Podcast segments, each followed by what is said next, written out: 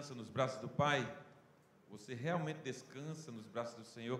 Você sabe realmente que Ele é o teu provedor, aquele que te dá todas as coisas, aquele que te proporciona tudo o que você precisa? O nosso Deus é um Deus provedor. Mas como é que nós nos comportamos diante de um Deus assim? Veja o que, é que a Bíblia nos diz no livro de Êxodo, no capítulo 25, versos 2 diga aos israelitas que me tragam uma oferta.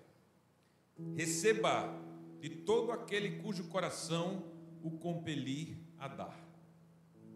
Veja só, não é o quanto se dá, é como se dá. O quanto não é mais importante do que o como, a forma. Então, avalie o teu coração. Se você realmente acredita que Deus é aquele em quem você pode descansar. Deus é o provedor da tua vida. Como é que você se comporta em relação a Ele? Quando, como é que você pensa acerca de eu sou parte da construção do reino de um Deus que provê todas as coisas a todas as pessoas? Será que eu sou aquela pessoa que apenas canto em teus braços, eu, eu descanso ou eu vivo isso na prática, no meu, meu cotidiano? E será que quando eu sou instado a devolver alguma coisa a esse Deus que tudo me dá, como é que eu me comporto? Não é a quantidade, queridos, não é a quantidade. Ninguém jamais nesta igreja, em igreja séria alguma, vai dizer para você quanto você deve dar, mas vai ensinar para você como você deve dar. Você deve dar de coração. É isso que o texto está dizendo. Como você dá? Como é que você faz com que o seu coração se comporte agora. No momento que você diz, não, eu vou ajudar no reino de Deus para que outras pessoas conheçam o que eu conheci.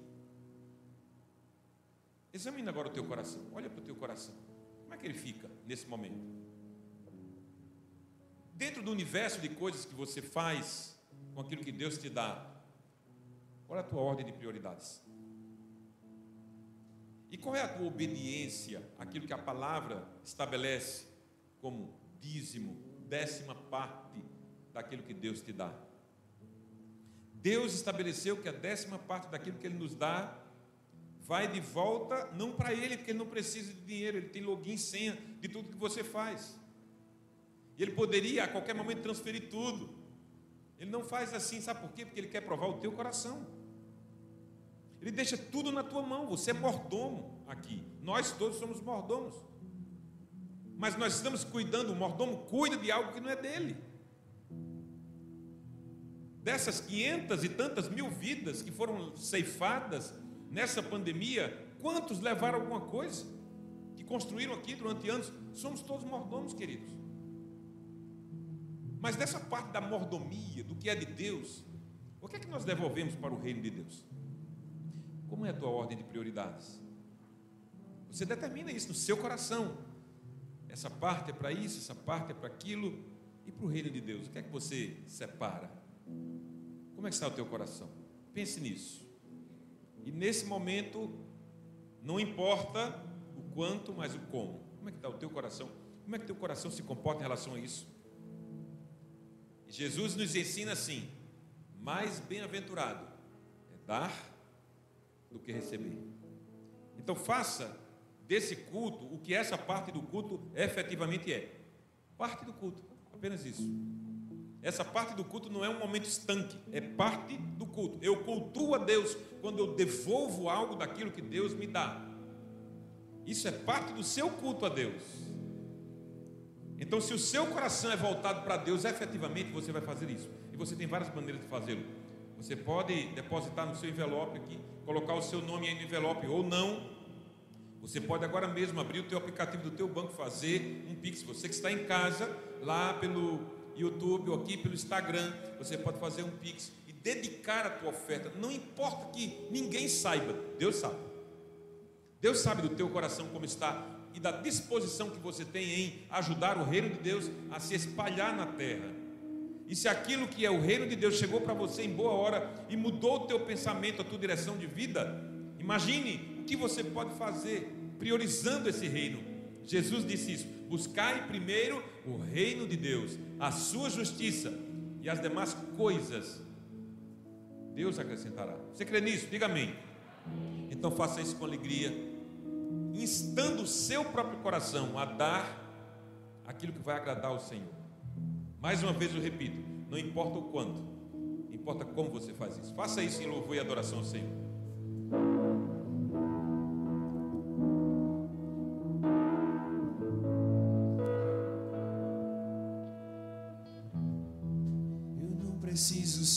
Ser reconhecido por ninguém. A minha glória é fazer com que conheçam a Ti.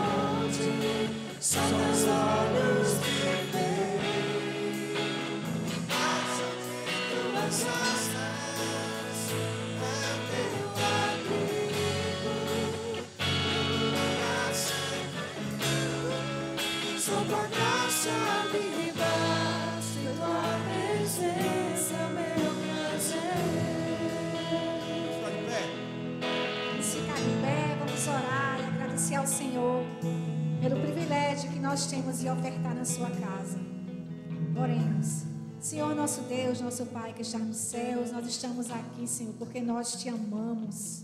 Deus, porque nós desejamos cada vez mais, Senhor, estar perto de Ti, Senhor. Sentir a Tua presença, Pai. A Tua presença, Deus, nas nossas vidas é o nosso maior prazer, Senhor. Como diz esse louvor. Sem Ti, Deus, nada nós podemos fazer, Senhor. Nós podemos ser melhor em tudo. Mas se o Senhor não edificar a casa, em vão trabalhos que edificam, Pai. Nós te damos graças, Senhor, por cada porção que o Senhor tem nos concedido, pela tua provisão todos os dias, ó Pai. Abençoa cada um que dizimou nessa tarde, Deus. Abençoa cada um que ofertou. Abençoa cada família aqui representada, Pai. Tem misericórdia, Senhor, no nome de Jesus, daqueles que não puderam ofertar, porque não, não tinha dinheiro, não tinha condição, Pai. No nome de Jesus, que a tua provisão, Senhor, que a tua bênção chegue nessas vidas. Porque tua palavra diz que nós olhamos para o monte.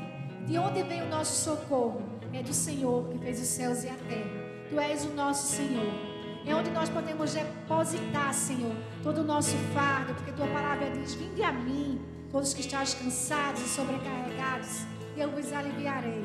E é em ti que nós desejamos, ó Pai, deixar todo o nosso fardo, toda a nossa ansiedade por tudo. Fica conosco, Pai. Aceita a nossa oração e a nossa gratidão. No nome precioso de Jesus nós choramos.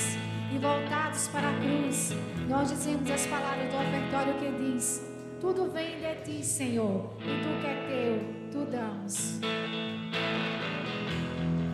Eu não preciso ser reconhecido por ninguém.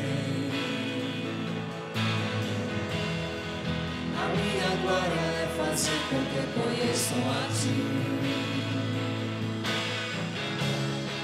E que diminuirei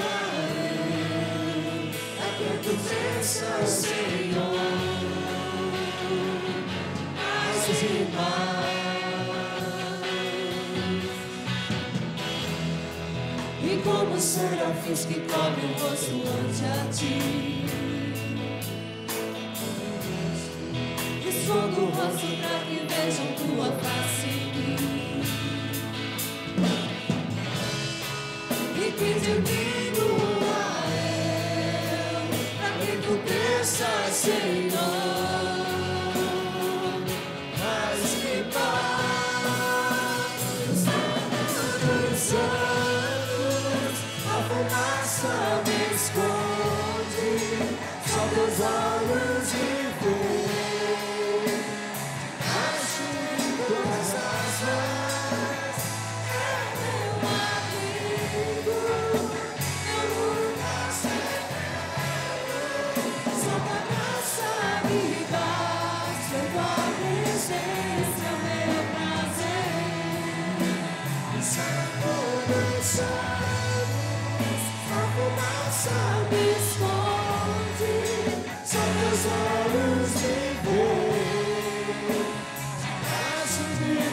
de todas as mãos, é o meu amigo, meu lugar secreto.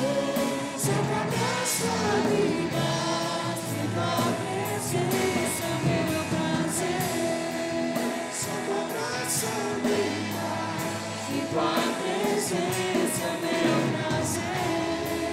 Santa graça me tua presença meu prazer.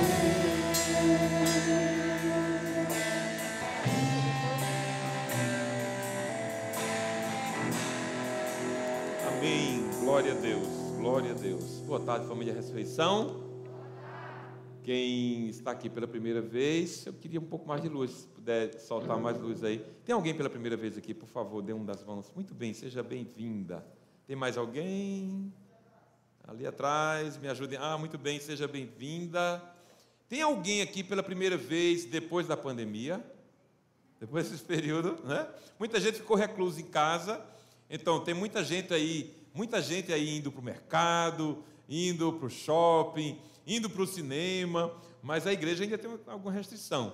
E a gente está com todo cuidado para que ninguém se machuque, ninguém se contamine na igreja. Então, é hora de voltar à casa do Senhor. No domingo, nós temos um culto às 8 da manhã, que nós chamamos de culto clássico, um culto com a liturgia mais elaborada, e nós temos tido 30 pessoas aqui, então espaço suficiente. Se você quiser ficar a 10 metros de, de, de, de distância da outra pessoa, você poderá ficar. Então você que está em casa, aqui pelo YouTube, Anglicana Ressurreição, e ainda tem alguma restrição, você tem espaço suficiente no culto das 8. Você que está aqui no Instagram, Anglicana Ressurreição, todos vocês são muito bem-vindos. Você que está aqui também, eu sou o bispo Márcio Simões e tenho a alegria de trazer a palavra de Deus que pode transformar a sua vida. Amém?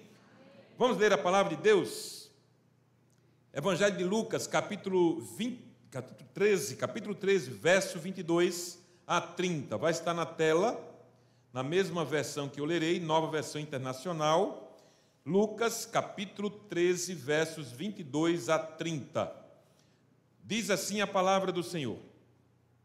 E depois Jesus foi pelas cidades e povoados e ensinava prosseguindo em direção a Jerusalém.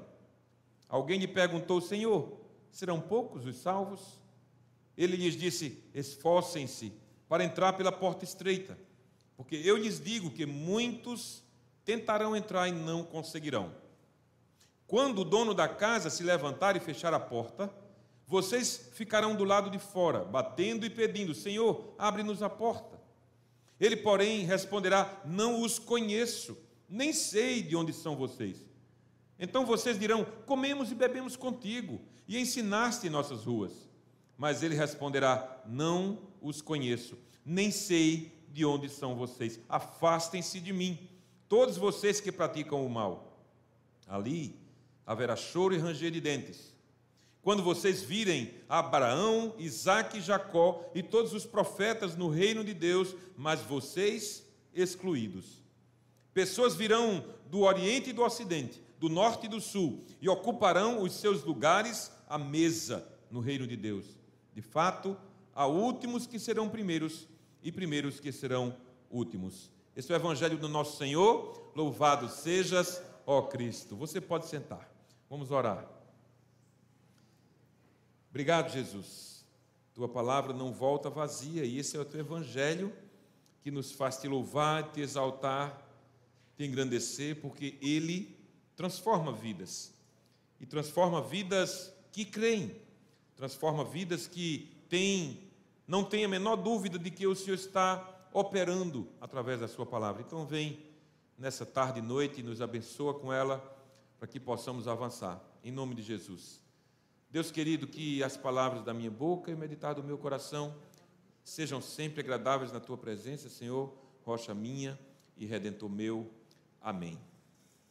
Quem senta à sua mesa?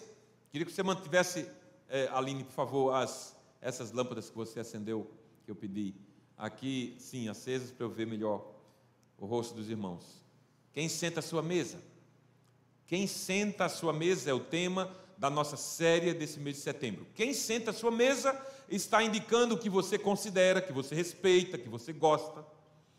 Está indicando também que você partilha com ela, partilha sonhos, pensamentos, intenções, projetos, você compartilha. E nem sempre as pessoas com as quais nós compartilhamos sonhos e projetos de vida são aptas, dignas a receberem e a ouvirem aquilo que está no teu coração. Nem sempre.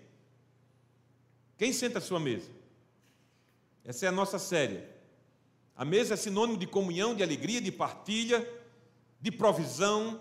Tudo isso Deus nos mostrou na Sua palavra que é assim que Ele trata a mesa.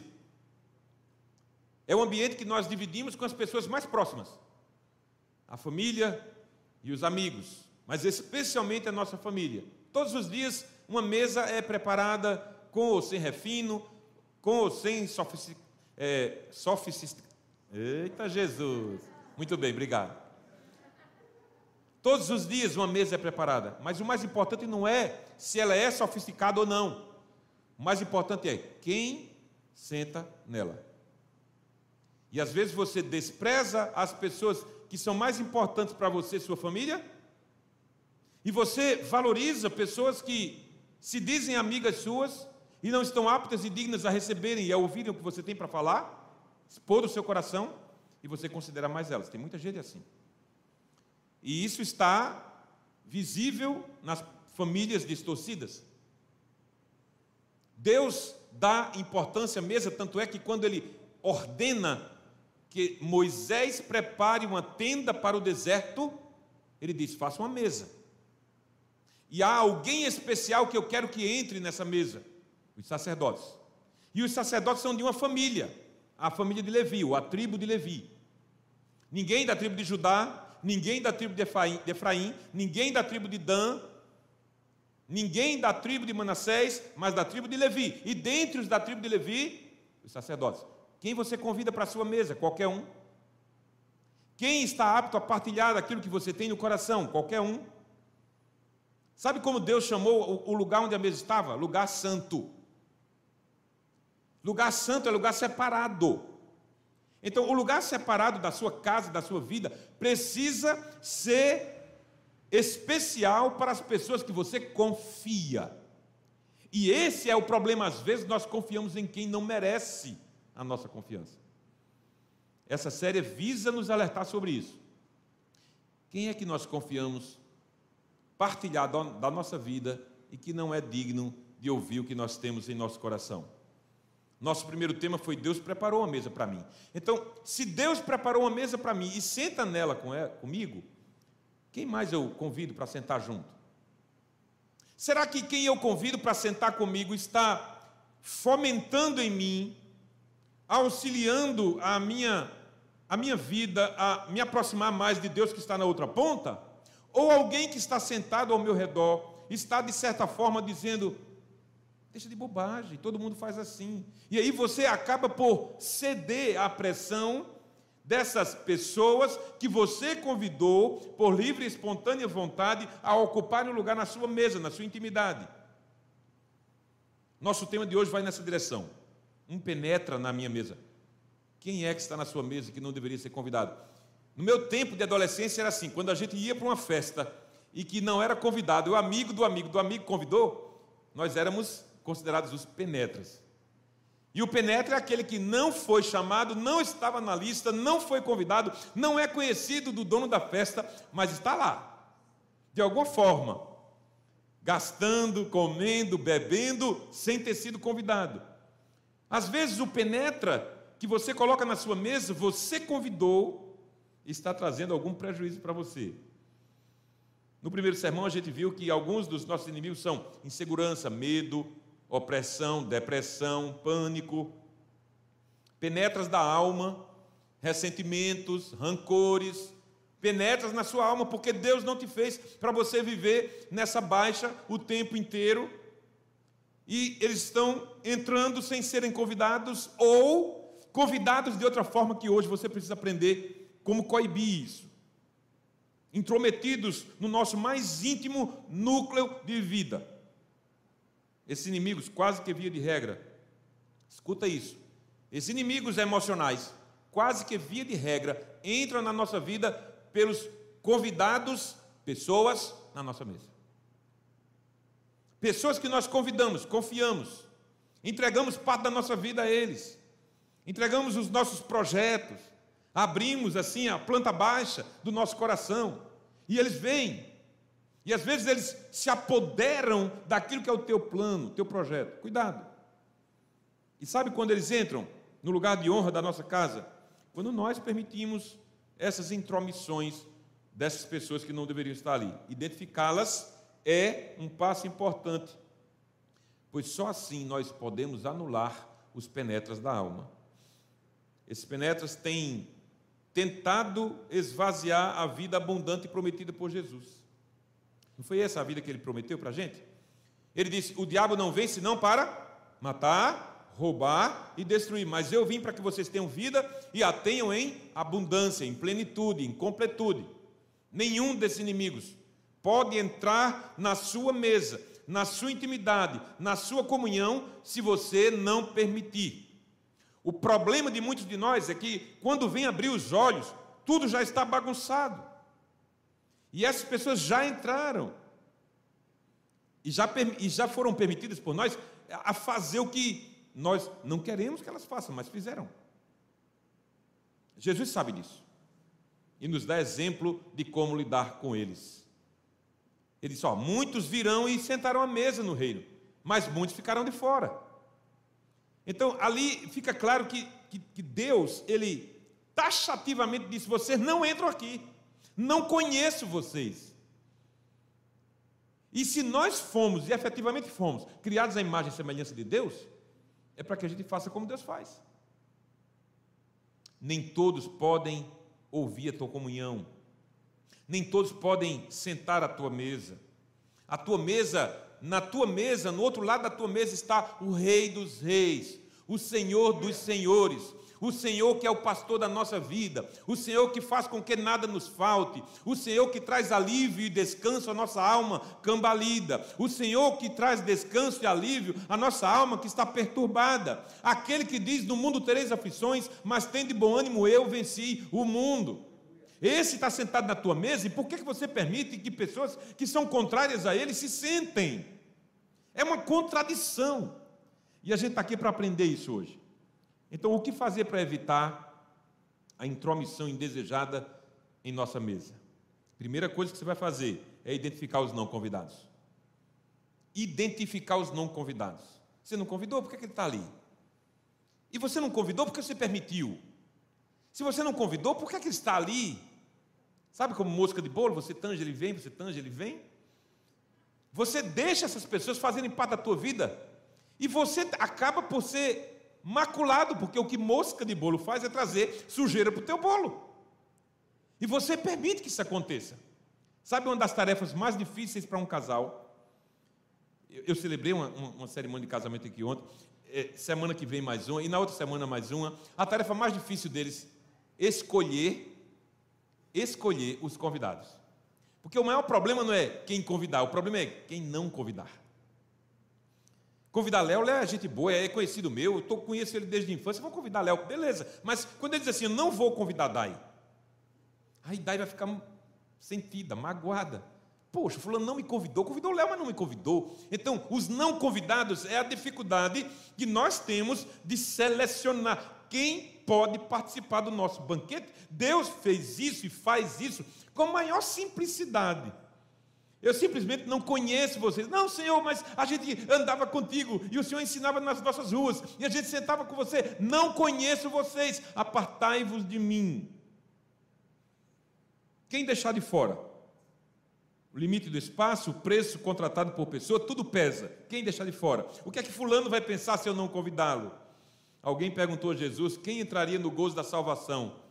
E ele não teve demora, o banquete de Deus está pronto. E ele deixou claro que não os não convidados não serão aceitos. Baterão na porta, mas receberão um não.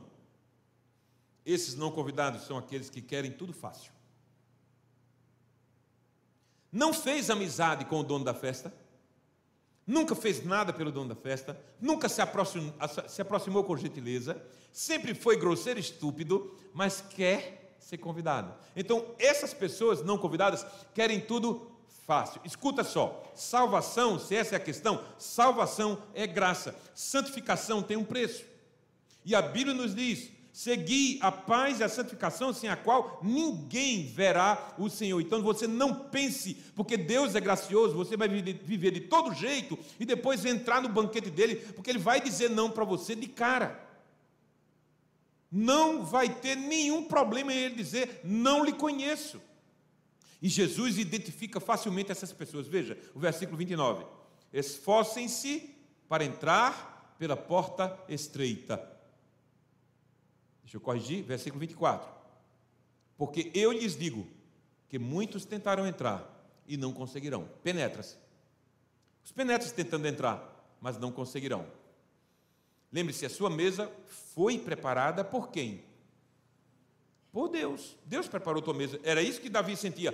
Preparas uma mesa perante mim na presença dos meus adversários. Unge minha cabeça com óleo, meu cálice transborda. Deus preparou uma mesa para mim e para você. E aí você acaba por convidar pessoas que não estão aptas ao óleo de Deus. Ele mesmo senta nela. E ele não admite intromissões, mas a gente admite. A gente autoriza os desautorizados por Deus.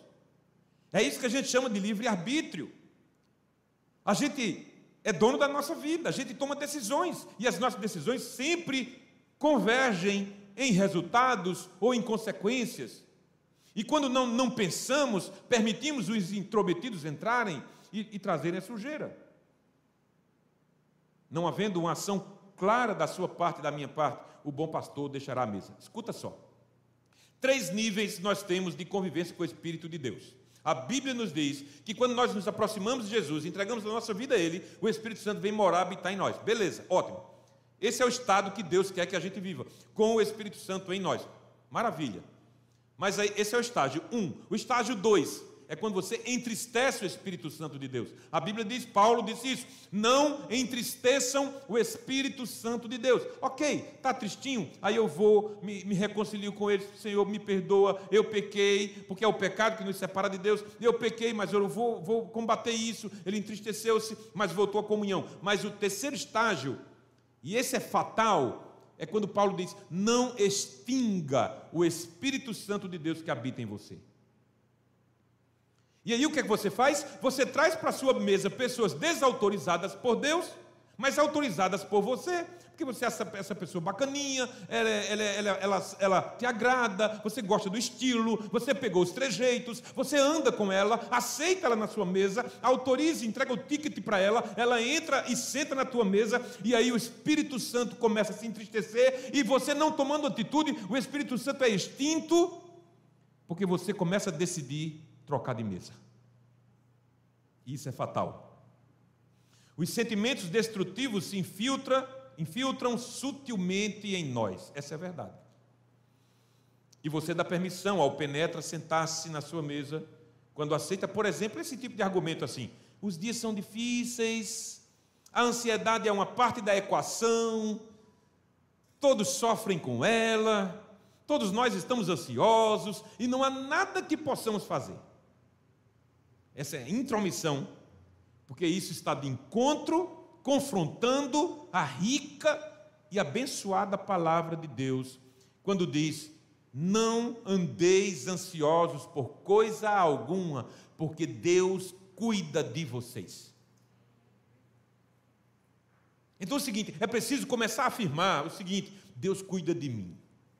É preciso assim, você está ansioso, está nervoso, tá, não, não tá, as coisas não estão acontecendo como deveria, você tem aceitado é, penetras na sua mesa e você começa agora a ir de encontro a isso dizer assim, não, Deus cuida de mim. Ah, eu estou achando que eu estou acabado, mas eu não estou acabado não, porque Deus cuida de mim. Deus é o meu Senhor, Deus é o meu pastor, Deus é o meu pai, é o meu aba, é o meu paizinho, Ele está cuidando de mim, Ele se importa com os detalhes da minha vida. Você começa a confrontar esse inimigo que está chegando para você. Então acaba com esse lance de dizer que a ansiedade é o mal de todos, porque filho de Deus pode até ter, até ter eventuais ansiedades, mas ele sabe que o Senhor cuida dele. Então isso vai ser debelado quando você tomar a postura de filho de Deus. Então comece a afirmar para você mesmo: eu sou filho de Deus e nada pode mudar esse fato. Jesus pagou o preço por mim. Outro argumento que muitas pessoas fazem, ainda mais perigoso, eu mereço. Eu mereço. Eu mereço isso, eu mereço algo melhor, eu mereço algo maior, eu mereço um carro melhor, eu mereço um celular melhor, eu mereço uma casa na praia. Eu também acho que eu mereço, mas nem sempre eu consigo. Nem sempre eu consigo. E essa frase é a porta de entrada de inveja e de ganância alimentada, sabe por quê? Pela comparação com o que outras pessoas têm. E dessa forma você se nega até mesmo a identidade que Deus te deu. Porque na identidade de filho de Deus, ele diz assim: contente-se com o que Deus te dá. Esteja contente. Então você rola o feed do seu Instagram e começa a desejar coisas que desvirtuam os valores que Deus está implantando em você quando preparou a mesa e sentou ao seu lado ou na sua frente. E aí você diz: Não, eu preciso de mais coisas, mais coisas, mais coisas. E você esquece de Jesus falando no Sermão do Monte: busque primeiro o reino de Deus e a sua justiça, e as demais coisas eu vos acrescentarei. Eu preciso disso, eu preciso de mais amigos, eu preciso de mais proteção, eu preciso de mais likes. Talvez uma outra mesa. O convite de Jesus é para abraçarmos uma mentalidade nova, um caminho novo. Mentalidade nova, não mentalidade da escassez, mentalidade da generosidade. Sabe por quê? Por que, é que a gente usa, no momento da oferta, a gente foca o termo generosidade? Por isso, é porque a tua mentalidade precisa mudar. Sair da escassez e assumir o modo generosidade, porque esse é o modo de Deus. Olha, a maior oferta não, não foi você e nem a nenhum ser humano que vai dar. Foi Deus, quando Ele deu seu próprio filho. Deus amou o mundo de tal maneira que deu o seu Filho unigênito para que todo aquele que nele crê não pereça, mas tenha vida eterna. Isso é que é a oferta. Isso é oferta total. Isso é oferta sem reservas. E Jesus na cruz disse: Deus meu, Deus meu, por que me desamparaste? É a oferta de Deus por mim e por você. Mas você tem uma mentalidade tacanha, mesquinha, escassa. E o convite de Jesus é para a gente abraçar uma nova mentalidade. Por isso a Bíblia diz assim: se alguém está em Cristo, é uma nova criação. As coisas velhas, mentalidade escassa, passaram. E tudo se fez novo. E agora você é generoso. Identifique os não convidados. Negue a entrada de penetras. O mais importante não é o que eles vão pensar, mas sim o mal que eles podem te causar sentados na tua mesa. Então, grave aí. Se você quer evitar intromissão indesejada em sua mesa, identifique os não convidados. Segundo lugar, não se intimide com a aparência dos não convidados. Não se intimide com a aparência dos não convidados. Há um comercial antigo que dizia assim: o mundo trata melhor quem se veste bem. É verdade. E o autor sagrado Tiago, no capítulo 2 do seu livro, ele diz: Ah, você dá mais atenção àquelas pessoas que sejam, sejam bem vestidas? Chegam na sinagoga bem vestidos, você dá um lugar de honra. E o maltrapilho, ah, você senta ali em qualquer lugar, vê se tem um lugarzinho ali, senta ali pelo chão. É assim que você faz? É isso que a, a Bíblia condena em nós. Porque o mundo trata melhor quem se veste bem, essa é a verdade. Pega um marginal e coloca um bom paletó nele, ele vai no banco e o gerente vai bajulá-lo. Mas, gente, a gente precisa entender que nós somos, em essência, um espírito. Nós não somos essa couraça, esse invólucro. Nós somos essencialmente um espírito. A Bíblia diz: a carne voltará, o pó voltará ao pó, e o espírito seguirá para Deus que o deu. Então, a essência de nós é um espírito. No entanto, a rebeldia contra o Criador desde o início levou a humanidade a dar exagerada importância às exterioridades, às aparências. Veja, ainda no Éden foi assim. Veja a importância que o ser humano dá ao que é externo e visível desde o primeiro casal. Gênesis capítulo 3, verso 6. A mulher viu que a árvore parecia, a aparência, parecia agradável ao paladar. Ela nem tinha experimentado ainda, mas parecia. Tinha uma aparência de ser agradável ao paladar. Parecia agradável ao paladar, era atraente aos olhos e, além disso, desejável para dela se obter discernimento como assim? Quem disse para ela? Sabe quem foi que disse para ela? O penetra maior. Satanás. Numa serpente disse: Foi que Deus disse para você que vocês vão morrer? Esquece. Eu sou o penetra. Eu sou aquele que você precisava para ouvir, não o que Deus disse para você. Deus quer só te limitar. Sabe, tem gente que diz assim: a vida de igreja é para limitar a gente, para cortar as nossas asinhas. Tem gente que diz assim, o diabo também faz assim, igualzinho. Se você quiser na dele, tudo bem, Deus te abençoe. Mas o que a Bíblia nos diz é que o diabo, ele ofereceu àquela mulher uma oportunidade, uma opção, uma alternativa diferente daquela que Deus ofereceu. Então, o que, é que você faz? Quando Deus te oferece a alternativa e Satanás te oferece outra, o que, é que você faz? Bom, a gente sabe o que ela fez. Era atraente aos olhos, desejável para obter discernimento, tomou do seu fruto, comeu-o e deu ao seu marido, que também comeu. O diabo sabe dessa nossa queda pelas exterioridades, pela aparência. E ele usa isso a seu favor com o um único objetivo: destruir nosso relacionamento com Deus e, por conseguinte, nos destruir. A tríplice função do diabo é matar, roubar e destruir. Com isso em mente, ele deseja se sentar à sua mesa.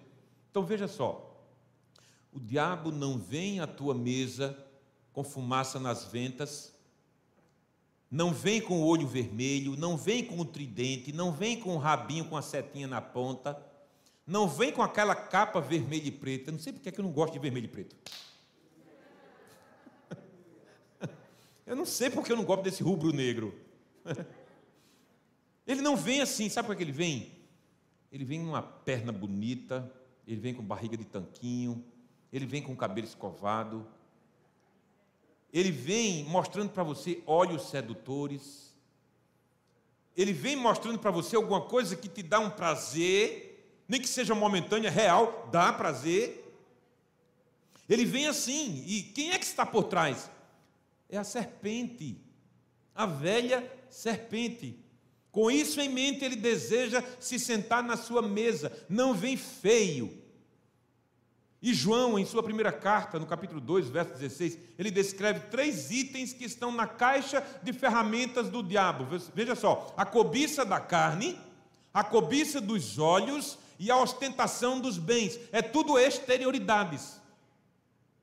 É o que eu posso experimentar, é o que agrada os meus olhos e é aquilo que eu posso mostrar para as pessoas que eu tenho. Tudo está ligado ao que é externo, mas que alimenta o nosso interior em direção oposta àquilo que Deus está alimentando. E o mais importante de se observar é o diabo disfarça o mal em bem, o feio em bonito. Veja, 2 Coríntios 5, 14, 15, o próprio Satanás se disfarça de anjo de luz, portanto, não é surpresa que os servos, os seus servos, finjam que são servos da justiça. Olha. Então aquele que senta à tua mesa diz assim: não, fulano, estou de boa aqui, estou para te ajudar. Chega junto de você e diz: fulano, estou achando você tão cansado. Aquele chefe continua te perturbar. Ah, vamos na sexta-feira, vamos dar uma saidinha. Vamos lá naquele bar. Eu, eu só estou querendo te ajudar, só querendo tirar, tirar você desse estresse. É assim que o diabo chega. Então assim, eu, eu tenho uma menina para te, te apresentar. Ah, fulano, eu sou casado. Relaxa. Ela te achou tão interessante. É assim que o diabo chega. Te oferecendo um momentinho de prazer para você é, pular essa fase difícil da sua vida. É assim que ele chega. Então o gerente do banco chega para você e diz assim: Ô fulano, tem um empréstimo aqui legal para ti. E você sabe que você não pode pagar, mas você pega. Ou então não precisa um gerente, basta a fatura do cartão dizer para você: divide em 12, querido. Eu vou te cobrar simplesmente 15% ao mês. Eu vou estraçalhar você. Vou acabar com você. E no final do ano você está destruído. A fatura do teu cartão. Sabe quem está por trás? A velha e má serpente. Satanás se disfarça. Cuidado com quem se aproxima de você, pois pode ser um disfarce. Cuidado com as ideias que tentam fazer você aceitar como se fossem normais coisas que podem ser e são iscas. Engodos é a palavra bíblica essa, engodo, lá em, em Tiago 1, capítulo 1. Engodo. É a tua, a tua cobiça que é seduzida pelo engodo, pela isca. É assim que o diabo faz. Então, para evitar intromissões indesejadas penetras na tua mesa, identifique os não convidados, não se intimide ante a sua aparência, mas também, e esse é o principal na minha opinião, defina previamente quem pode se sentar à sua mesa. Ora, não sou eu convido, não, eu não sou eu que convido? Então eu defino previamente. Evita surpresas. É simples, para mim é simples. Eu, eu acho que eu já falei algumas vezes para vocês que quando eu tinha ali 23 anos, 24 anos, eu trabalhava no banco e eu queria crescer, e eu fiz um concurso interno e não consegui passar, e eu fui para os recursos humanos e me disseram assim: vai fazer um curso superior. E eu fui fazer um curso superior, eu disse: Deus, por favor, eu sei como é faculdade, mas eu quero que o Senhor me ajude a entrar nessa faculdade e sair do mesmo jeito, porque eu sou filho teu, eu sou um crente em Jesus Cristo, eu sou fiel à minha mulher, e eu quero entrar fiel e sair fiel. E Deus me, me atendeu minha oração. Previamente eu me preparei. Eu não fui de graça, ah, que coisa boa, ah, que maravilha, ah, quanta tentação, deixa eu entrar nessa porta. Não, não fiz isso. Eu me preparei previamente. Ninguém para mim depois vem chegar e dizer assim: ah, foi mais forte do que eu. Acaba com isso, isso é besteira. Isso é criança se situa. Todas as tentações são mais fortes do que nós, mas não são mais fortes do que o Deus que habita em nós. A Bíblia diz que o que está em você é maior do que o que está no mundo. Jesus disse: Não nos deixe cair na tentação, porque o próprio Jesus estava dizendo: ela é forte, a carne é fraca. O espírito está pronto, mas a carne é fraca, ela se abala. Então, previamente, eu me preparo. Muitos pre prejuízos são evitados quando nós somos pegos de surpresa. Em tudo isso, na vida, em tudo. Então, para não termos surpresas, surpresas compenetras, a melhor estratégia é definir a ocupação dos lugares antes. Antes que chegue o momento da refeição, antes que chegue o momento do banquete. Veja, se não foi isso que Deus fez no versículo 29 do nosso texto. Pessoas virão do Oriente e do Ocidente, do Norte e do Sul, ocuparão os seus lugares. Quer dizer, já estava com a plaquinha lá. E quem colocou a plaquinha lá? Deus. Deus já definiu quem sentará na sua mesa, no seu reino, quando tudo chegar no momento desejado do banquete de Deus ser oferecido. Veja, ocuparão os seus lugares à mesa no reino de Deus. Então, seguinte, o seu lugar, Nildo, o seu lugar, Júnior, já está reservado. Deus não admite surpresas. Deus não admite penetras. Deus não admite intromissões indesejadas. Deus já sabe quem sentará lá. Não é porque você é bom e nem é porque você é ruim. É porque Deus é bom. É porque Deus é misericordioso, é porque a sua misericórdia dura para sempre. E ele diz lá em Mateus 25, e um dia eu hei de ouvir isso. Ele diz assim: Vinde benditos do meu Pai para o reino que vos está preparado desde a fundação do mundo, e o teu nome está na mesa. O teu nome está lá, nenhum penetra vai entrar. Você está com seu lugar reservado. Isso quer dizer o quê? Se eu sou, e efetivamente sou, criado em imagem e semelhança de Deus, eu vou colocar na mesa da minha vida, da minha casa, dos meus sonhos, nomes previamente. Os convidados chegam e se sentam no lugar previamente reservados pelo próprio Deus. Então, vem cá. Não culpe os outros quando as coisas saírem errado. Esse é o hábito da gente. Ah, deu errado porque. É, ah, eu não passei naquele concurso porque ah, só entra quem indica. Ah, eu não, eu, não, eu não consegui aquela promoção porque fulano ah, teve um ajeitadinho lá com fulaninho. Não, não, querido. Deixa de culpar os outros. Foi isso que Adão fez? Foi o que Adão fez quando Deus chegou lá e disse, ô Adão, foi o que aconteceu? Por que você estava se escondendo?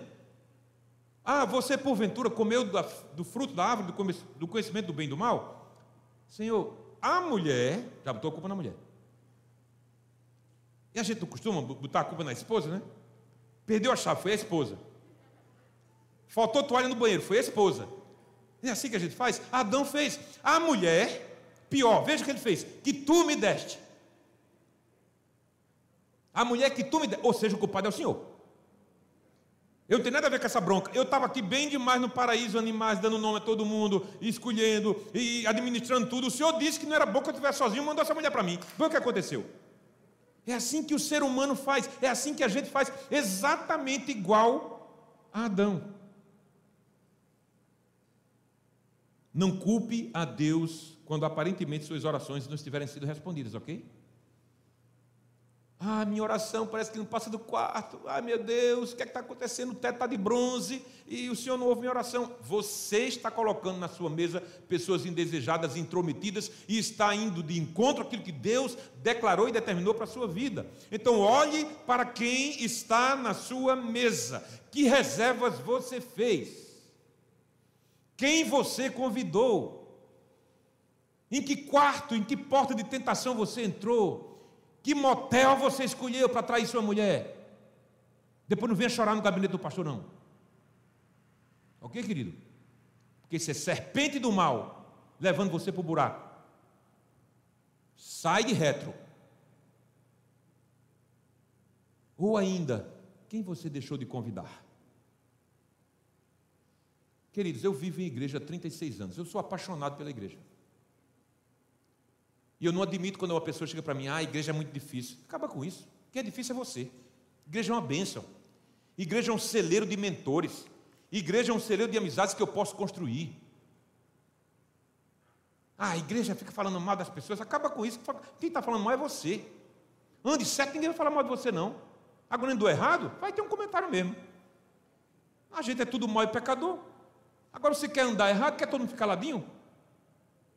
Então faz o seguinte: escolhe quem botar na tua mesa que ninguém vai falar mal de você, cara. O lugar vago daquele convidado que você deveria convidar, mas não convidou, está sendo ocupado por um penetra. Ah, eu não tenho tempo de ler um livro cristão. Ah, eu não tenho tempo de ler a Bíblia. Aqui tem uma ferramenta que você vê quanto tempo você gasta em cada aplicativo, ok? Vai lá. Vai lá, vê quanto tempo você gasta em Instagram. Vê quanto tempo você gasta no, lá no YouTube, vê. Você vai ver. Aí vocês, eu não posso ler a Bíblia não, porque eu estou tão ocupado, estou tão atarefado. Eu saio de seis da manhã, chego, tá, tá, ok, vai no teu celular, eu não quero dizer mais nada, vai no teu celular e vê quanto tempo tu gasta aí e quanto tempo tu abre a tua Bíblia para ver Deus te dizendo: cuidado, filho, vós que estáis em pé, cuide para não cair. Quanto tempo você gasta lendo esse livro que pode transformar a tua vida, a mediocridade em alguma coisa que valha a pena viver? Então deixa de desculpa. Deus reservou um lugar o seu nome está lá, glória a Deus por isso. Deus não admite penetras em sua festa, então é preciso aprender com ele. Antecipadamente decida quem pode acessar a sua vida, seus pensamentos, seus sonhos, suas ideias, que às vezes são roubadas por outro. Deus reservou um lugar para você no banquete dele, e isso é irrevogável. Mas você pode viver uma vida aqui de qualidade inferior, porque não tem dado a devida importância a quem convida para estar na sua mesa. Sabe login e senha? Você tem um login e senha no Amazon? Você gosta de comprar no Amazon? É mais barato? Chega depressa? É bom, não é? Abrir aquele pacotinho ali que você comprou? É bom demais, velho. Sabe aquele pacote com emoção? Aí aquele negócio que você tava, já tem um tempo que você queria comprar, agora dá para comprar e compra e chega ali, você abre aquele pacote. Não tem um vendedor ali perturbando você, insistindo com você. Não, você comprou. Mas esse login e senha, para quem você dá? Para quem você dá o login e senha? Alguns dizem assim, eu dou a minha mulher, eu confio nela, que ela não, não passa da conta não. Mas tem maridos e tem mulheres que nem para o marido para uma mulher dá que é um perigo se botar na mão dela. Por que a gente não dá o login e senha de um desses aplicativos para qualquer pessoa? Porque a gente vai ter prejuízo. Porque lá já tem um cartão teu lá registrado e quando você finalizar a compra, ele vai dizer assim: compra com esse cartão, sim ou não? Sim, pum, pronto, acabou. De repente vai chegar no teu cartão uma conta de mil reais, dois mil reais que você não fez, porque você deu login sem alguém Ok, então eu chego à conclusão de que eu não dou login senha a ninguém, porque aquilo pode me causar dano. Ora, se eu tenho uma mesa preparada pelo Pai e eu estou permitindo que penetras acessem ela, tenham login senha na minha vida, nas mãos, o que é que ele pode fazer contra mim, gente? É simples assim. Você está dando a Satanás, a serpente má antiga, a oportunidade de fazer sujeira na sua vida. Então, quando você mensurar corretamente o valor de seu relacionamento com Deus, é isso aí. O problema é, você mensura esse relacionamento com Deus de um nível elevado ou medíocre? Quando você mensurar corretamente, aí você antecipadamente convidará as pessoas certas para a sua mesa e assim não haverão penetras nela. Praia de Genezaré, mar da Galileia, século I. Alguém está sentado na praia, cinco da manhã, o sol está querendo nascer, e tem um barco lá à frente, pescando, passaram a noite inteira e não pegaram nada. Aquela pessoa diz: joga a rede para o outro lado. E eles jogaram, e vieram 153 grandes peixes. Um deles era chamado de Pedro, quando Pedro olhou para a praia, disse: Tem algo estranho nessa voz. Ele olha para os outros e diz: É o Senhor. E ele mergulha e nada até a praia. E Jesus já estava ali com uma pequena fogueirinha. E disse: Vocês têm alguma coisa aqui para a gente comer? Agora tem, Senhor. Agora tem peixe. E aí todos vão chegando. Tem dificuldade em arrastar a rede até a praia. Quase o barco vai a pique. E eles chegam e se aproximam de Jesus, ainda molhados, do trajeto da, do barco até a fogueira onde Jesus estava. Pedro já estava lá, e todos cercam Jesus, viram que era Jesus. Ele havia sido morto há uns dias atrás e estava ali comendo peixe. Fish burger, sanduíche de peixe, ele estava comendo na praia. E os, os discípulos rodeiam ele. E ele disse: Eu quero comer com vocês, eu quero sentar nessa mesa. Eu coloquei essa mesa aqui para vocês. Não tem refino, mas tem a mim. E aí Pedro olha para ele, meio envergonhado, pelo que tinha acontecido dias antes, e ouve uma frase dele que ele não queria ter ouvido nunca: Pedro, tu me amas? Eu te amo, Senhor. Apacenta as minhas ovelhas. Coloca na mesa as ovelhas que eu vou te dar. E aí, mais uma vez, Jesus pergunta: Pedro, tu me amas? Sim, Senhor, eu te amo. Apacenta as minhas ovelhas, meus cordeirinhos. Coloca-os na minha mesa, na mesa que eu estou preparando para você. Uma terceira vez, e Pedro se lembra que por três vezes havia negado o seu mestre. Pedro, tu me amas? Senhor, não me mate de vergonha na frente dos meus amigos. Tu sabes que eu te amo. Então, Pedro, senta na minha mesa e não permita mais que os penetras habitem com você e desvirtuem aquilo que eu estou colocando nessa mesa para você. Queridos, Deus está dizendo para nós hoje, nesse tempo, nesse setembro de 2021, ano da pandemia, que Ele tem uma mesa posta para você, sofisticada, refinada, cheia de bênção, cheia de tudo que você necessita. Por isso, o salmista Davi nos ensina: o Senhor é o meu pastor e nada me faltará, porque tudo que eu necessito está na mesa, tudo que eu preciso está posto e eu não vou permitir que nenhum penetra entre para estragar, para sujar, para bagunçar aquilo que o Senhor tem organizado. É assim na tua vida, precisa ser assim na nossa vida. Eu pergunto a você, e você vai para casa pensando nisso: quem você admite na sua mesa? Duas coisas para a gente terminar. Pode ser que a sua vida esteja bagunçada hoje. Porque lá atrás você permitiu quem não deveria sentar na sua mesa. Fatura de cartão, mulher que não deveria estar contigo, gerente de banco, um amigo das drogas, um amigo dos prazeres, você permitiu e a tua vida está bagunçada hoje. Mas eu quero te dizer mais uma coisa. Jesus diz, através do profeta Isaías, eu vou tirar esse coração de pedra de você e vou, coração, e vou colocar um coração de carne.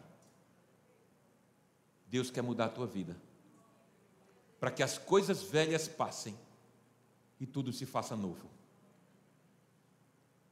Não é o refino da mesa, é quem está nela.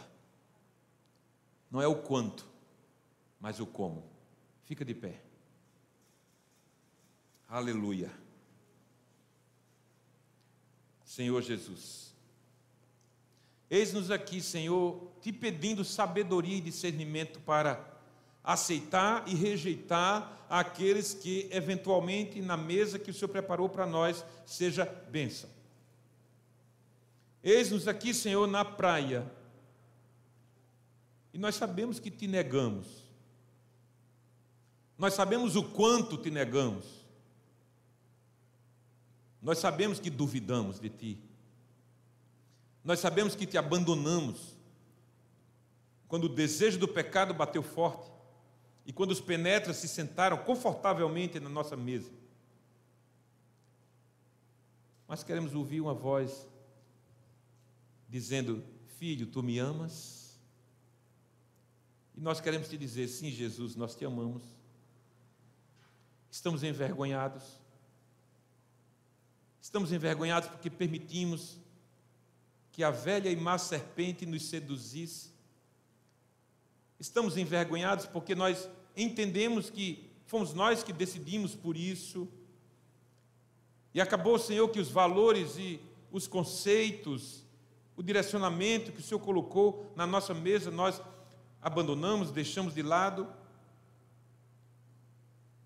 Por isso, ó Deus, por favor, nos perdoe nos perdoe, Senhor, e nos ajude a começar de novo. Porque nós encontramos na tua palavra que o cair é do homem, é nosso. O levantar é do Senhor. Por isso, vem, Senhor, e senta de novo aqui.